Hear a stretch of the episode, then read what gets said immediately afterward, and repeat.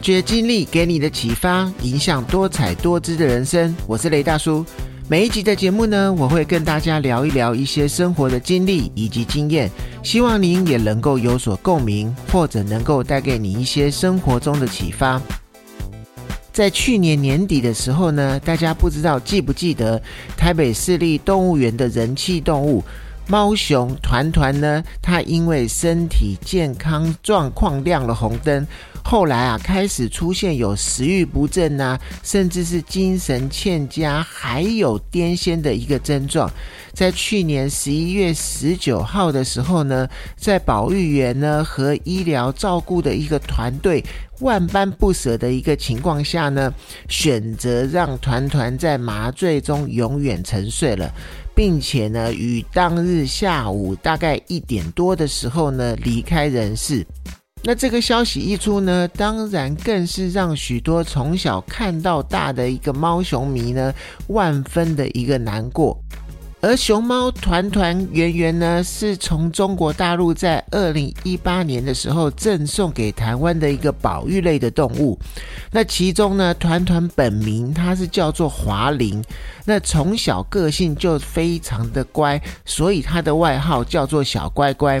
那他的性格呢，非常的憨厚老实。而在中国汶川大地震发生的时候呢，因为圆圆呢一直没有回到卧龙基地，最后啊还是由团团亲自出马，才让保育员顺利的找到了圆圆。那来到台湾之后呢，这个黑白相间的这个外表啊，加上一个胖胖的圆滚滚的这个可爱的模样，这个身材呀。马上就让大熊猫馆呢成为大人小孩抢着排队的一个热门场馆。那记得呢都要去看这个熊猫呢，还都要抄号码牌。在入园的时候就先抽，上面会写着你大概可以造访的一个时间。那个时候啊，看一次熊猫大概要花上一到两个小时。我记得每一次都是排的非常多的人。那其实呢，台湾各地的动物园呢，还有很多明星的动物，也都让各地甚至是全省的大朋友啊、小朋友啊，都非常的喜欢，甚至呢排队去看他们这些可爱的模样。那我们以下呢，就来分享从以前到现在有多少可爱，然后让人爱不释手的一些动物明星。首先呢，我们一定也会提到的，就是无尾熊哈雷。在一九九九年七月三十一号的时候呢，无尾熊哈雷和派翠克呢，从澳洲千里迢迢的来到台湾。那当时啊，两只无尾熊，它就住在台北市立动物园，每一天呢，都会吸引大概有六万名左右的粉丝去争相目睹。那那个时候呢，你会看到很多的小孩呢，手上也会拿着一只无尾熊玩偶。去看他们两个本尊。那尽管呐，那个时候一第一次只开放四十人，而且每一次都只能看二十秒左右。你就是当进了那个无尾熊馆的时候，就一直只能往前走，几乎是不能停下来。但是啊，所有的大朋友小朋友还是甘愿去排队，只为要看一下无尾熊那个抱着树干的一个可爱的一个模样。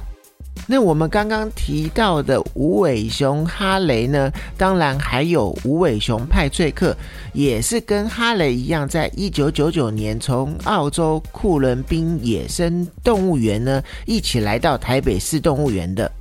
派翠克呢，算是元老级的一个无尾熊了。那曾经呢，他带动木栅动物园翻倍入园的一个人潮。不论呐，他是在啃尤加利叶呢，或者是抱着树干睡觉的这个模样啊，都让人非常的喜爱，也会让人融化。那最后也是陪着大家度过了十九个年头，甚至呢，还繁衍了七个子孙。那讲到可爱的动物呢，我们也不得不提到的就是国王企鹅黑马吉。那尽管啊，我们不能随时随地就飞到南极，那因为呢是非常的远，而且呢去一次的天数要非常的多。那不过呢，在动物园里面就能够看到成群结队站在冰雕上英俊体拔的一个企鹅呢，是非常难得的。而黑马吉呢，是台湾第一只诞生的国王企鹅。不仅啊，出生的时候它轰动了全台，台北市立动物园呢还邀请大家一起投票帮它取名字，最后才确定以黑马吉来命名了，成为啊当年全园区最受欢迎的一个超人气人气动物。那再来呢，我们来到了新竹市立动物园。红毛猩猩贝比，那许多游客呢都会争相去目睹红毛猩猩贝比的一个风采。那贝比啊，它是在一九八八年出生的。原本呢，它是由一位海产店的老板饲养，后来呢，无奈它长大之后真的是无力照顾了，所以在两千年的时候呢，辗转的呢去来到了新竹私立动物园生活，那也造成了很多的人就为了去看贝比的风采，然后当时的游客也是非常的多。那再来呢？我们提到的是新竹六福村的长颈鹿斑斑。那我们呢？如果到了六福村，除了可以去玩一些游乐设施之外呢，还可以乘坐车子到动物的一个展示区，去观赏很多不同种类的一个动物。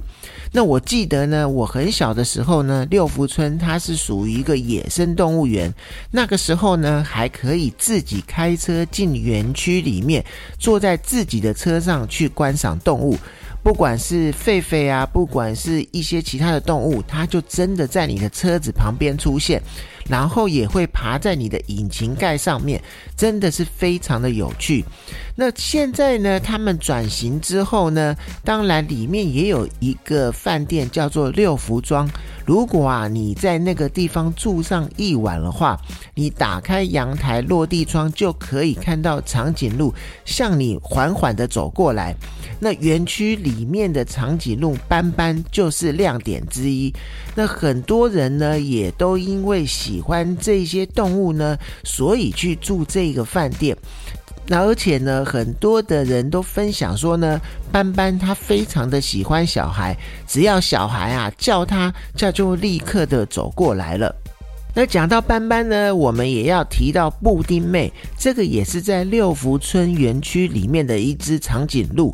它也是一只非常人气高的一个人气动物。那布丁妹呢，是在二零一二年进入六福庄的，在保育员以及兽医的一个悉心照顾下呢，布丁妹啊，不仅是讨人喜欢，也非常的亲人，也非常的爱撒娇，所以呢，也非常的受到观光客的一个喜爱，也要升这个园区的一个知名的明星动物。那再来呢，我们就要讲到的是高雄寿山的动物园。如果啊，你童年的回忆里面有狮子王辛巴的话，那你对高雄寿山动物园里面的一个非洲狮子小巴一定很有印象。它是出生在二零一零年的一个小巴，它与小新呢是非常可爱的一个兄弟党，在二零一六年呢就获得全台十大动物明星的一个封号。不过呢，在二零二一年的时候啊，有游客去玩的时候呢，发现小巴的身形越来越瘦了，甚至还有网友酸说呢，要从万兽之王要变成万兽之王了。虽然呢，我觉得网友这样子说感觉不是很好，但是呢，他还是陪着我们很多的孩子，让这些孩子有很好的一个快乐时光。那讲到人气动物呢，你一定会想到的就是大象。在台北市立动物园的大象马兰呢，以及大象林旺呢，是非常有名也非常让大家喜爱的动物。那当然呢，我们都会称它为林旺爷爷或者是马兰奶奶。那三岁的时候呢，马兰就跟大象林旺结为连理了。后来呀，动物园从圆山搬迁到木栅的时候呢，林旺还一度的把大象造型的电话亭当作是太太马兰，迟迟都不肯离开，在当年也成为民众流传的一个可爱趣事。而讲到大象林旺呢，大家一定是非常的喜欢，也是当时大家一定到动物园会看的动物。而一九一七年出生的大象林旺呢，他亲眼见证二次世界大战。那随着将军孙立人来到台湾呢，成为台北市立动物园最有名气的一个动物，还被许多小朋友呢称为林旺爷爷。其实啊，一开始林旺的名字他叫做阿美，后来呢被认为太过女性化，所以啊被改名为林王。但是呢，有一名记者错写成林旺了，所以就让林旺这个名字一直沿用至今了。而林旺呢，跟马兰结婚之后呢，突然性情大变，兽医啊检查之后发现林旺罹患了大肠癌。直到一九八三年呢，众多游客都前往来帮林旺过生日。二零零三年呢，林旺再度被检查出左后腿关节炎退化了，出现了有食欲下降、排泄困难这一些问题，最后还是被管，最后在水池边被管理员发现安详的辞世了。那许多的网友都有表示说呢，在国小课本也都有读到林旺爷爷，而且呢小时候都有看过林旺爷爷，真的非常的大只，而且啊这个真的是我们小时候的一个明星动物。那记得呢那个时候呢，一九八六年左右呢，因为。台北市立动物园要从圆山迁到木栅的时候，那个时候呢，有一首歌大家一定非常耳熟能详，叫做《快乐天堂》。它是由滚石唱片呢，当时召集所有的艺人一起合唱的。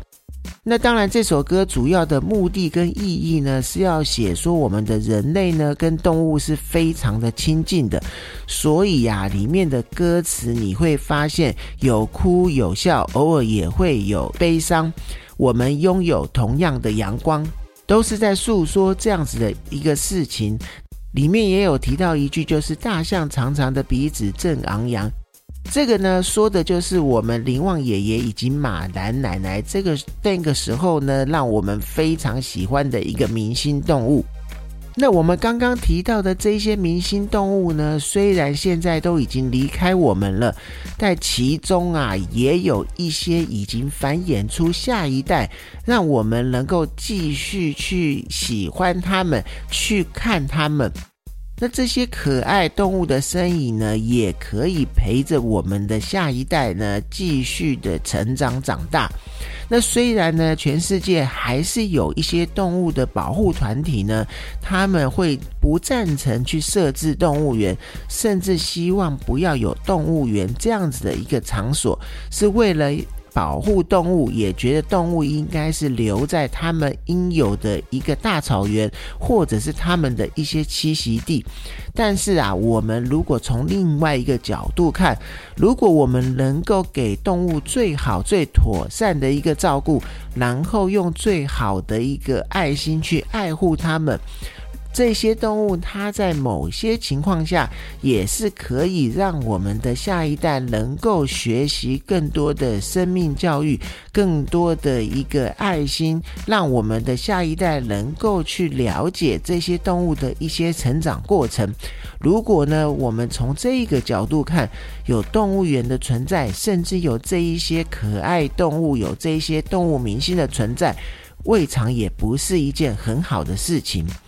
那今天的节目呢，就到这边。如果您是使用 Apple Podcast 收听的话，请帮我五星鼓励，或者啊，你也有任何的回馈，均可以留言告诉我。发掘经历给你的启发，影响多彩多姿的人生。我是雷大叔，谢谢您的收听，我们下次见。